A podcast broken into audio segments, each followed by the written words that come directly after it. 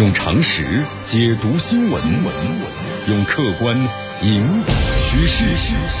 今日话题，这里是今日话题。大家好，我是江南。芬兰和瑞典呢，在五月十八号就正式呢申请加入北大西洋这个公约组织，就北约啊，放弃了长期他们所奉行的中立和不结盟的政策。你看，这被称为是欧洲的安全构架数十年来最重大的变化之一。这里将呢先细说一下啊，就是按照这个其创始条约规定啊，就是北约必须在所有三十个成员国一致同意的前提下，才能够吸纳新的成员。但是呢，我们说这次土耳其的总统就是埃尔多安多次表态说，土耳其呢不同意芬兰和瑞典加入北约，他的理由就是两国支持呢就是国内恐怖组织，那么对土呢实施了制裁。那么按照这个进程推进啊，北约不和谐的成员国，你看全力以赴来阻止这两个国家。那土耳其的真实目的在哪儿呢？那咱们在此的话呢，来做一个这个分析啊。在十八号的时候，瑞典和芬兰的两国代表呢，向北约秘书长斯图尔滕贝格呢正式递交了申请书。而这斯图尔滕贝格后来也表示嘛，他说这是一个历史性的时刻，就他认为芬兰和瑞典呢是我们最亲密的伙伴，我对两国申请加入北约表示呢热烈的欢迎。那么接下来北约成员国呀就要各自考虑，就是不是要同意芬兰和瑞典加入了。那么，所有所有的国家都是没有任何意见的。那么，两国加入北约就开始走程序了。走完全部的程序啊，这个时间呢，大约是八到十二个月。不过呢，现在由于这个俄乌冲突因素呀，那么相关的程序呢，可能会要加速推进。你看，在早些时候，斯图尔滕贝格这样说：“他说，关于两国申请的第一阶段谈判呢，可能会在一两周就完成。但是现在，你看，北约成员国的啊之一就是土耳其坚决反对。”那么让人怀疑这一两周之内能不能够完成？土耳其是积极支持北约活动的国家之一，但是呢，这并不意味着就土耳其会毫无疑问的同意每一项提议。你看这个话是土耳其的这个总统埃尔多安在五月十八号土耳其议会上呢说出来的。他说这个北约扩张啊，对我们的意义和对我们被最重成了正比。你看这个土耳其啊，他一贯采取的和北约成员国呢就是不同的立场，在二零一九年从俄罗斯购买。反导系统，对吧？你作为这个北约成员国，你购买俄罗斯的反导系统，就是因为之前国内发生这个未遂政变，那么背后有美国的影子。那么土耳其国内如果都是美制武器的话，那美国真要实行斩首行动，土耳其点反抗余地都没有啊！所以这一点很聪明，对吧？你美国对我不好，那我就倒向这个俄罗斯，那么同时利用俄罗斯的武器来更好的保护我自己。所以说，土耳其现在呢，再次成为唯一反对两个北欧国家加入北约的成员国啊，唯一的。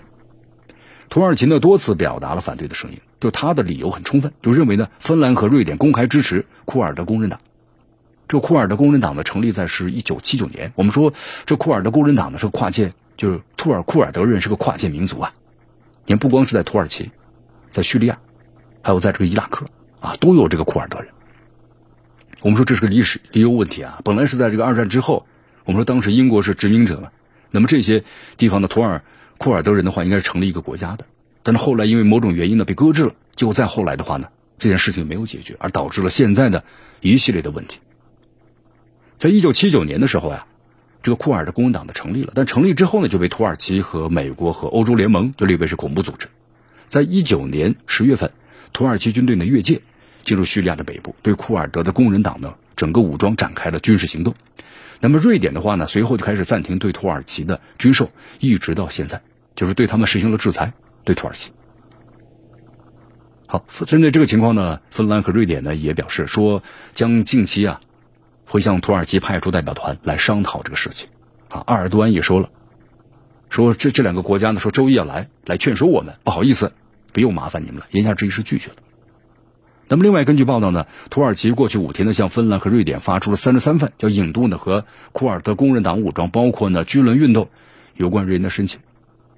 啊，因为在那次未遂政变当中，就军轮的身影。那么现在流亡国外，对吧？没有收到积极回应，就这要引渡回来。一六年的七月份，土耳其发生这个未遂政变，土耳其政府称啊，这个政政变是由宗教界的人士呢，费特胡拉居伦，包括其支持者呀。那么所组成的巨轮运动所发起的，巨轮从这个一九九九年呢，至今一直流亡在这个国外，就是美国。啊，他说这个政变呢跟我没有关系，他否认了这个策划政变。阿尔多安呢，在五月十八号表示，就北土耳其希望北约尊重其他国家的安全问题，特别是在反恐的努力方面，并且在呢可能的情况之下呢提供支持。他接着还说呀，只要恐怖分子及其同伙啊继续公开在瑞典和芬兰的基地上游荡，那么这两国就不要指望我土耳其能够呢接受他们加入的请求。啊，所以说呢，你不会把恐怖分子还给我们，那你要求我还同意加入北约？那埃尔多安说了啊，北约是一个安全实体，一个安全的组织，我们不能够对这个被剥夺安全性的安全组织说同意。那么这是土耳其在公开方面呢，就是一个他的他的这个反对的理由。你看西方国家呢，其实这样的一种态度啊，他们认为土耳其就现在持反对意见呢是一种要价。瑞典在散居国外的土耳其人当中占据特殊的位置。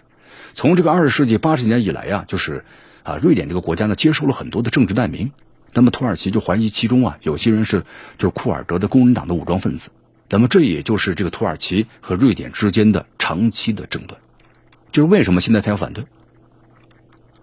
根据土耳其民族主义者的普遍观点啊，四十年来，你看政府军呢以非同寻常的手段呢对库尔德人呢不断进行打击。但现在为止的话呢，库尔德工人党这个武装呢依然是存在的。那么就是因为呢，在土耳其以外有后方基地，有人在支持他们。不过西方国家认为土耳其的表态呢，其实是一种要价啊，正在为此呢积极的做工作。你看这个卢森堡外交大臣呃阿塞尔伯恩在接受媒体采访时这么说，他认为这个土耳其啊只想呢抬高这两国加入呢北约的价码，相信土耳其到最后呢不会踩刹车的。斯图尔滕贝格也说了，他说：“我相信我们和土方能够找到共同点，就如何推进啊加入北约问题达成共识。”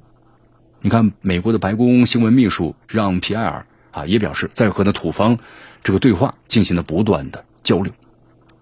所以说，咱们最后来分析一下啊，你看土耳其发出反对的声音啊，他肯定有他的目的和想法，想重新获得在军事同盟当中的影响力，就在北约组织中影响力。你看这两年被这个美国打压的，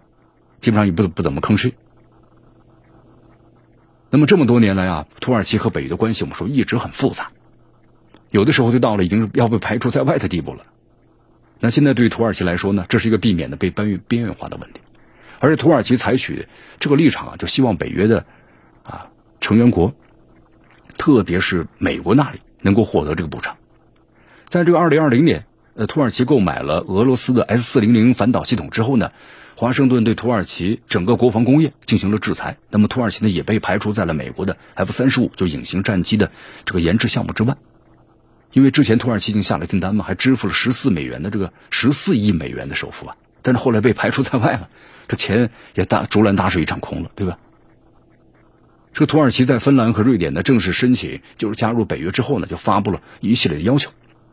你看，包括这个芬兰和瑞典都正式谴责这库尔德工人党。取消了对土耳其施加的贸易制裁，同要求呢重新把土耳其那么加入到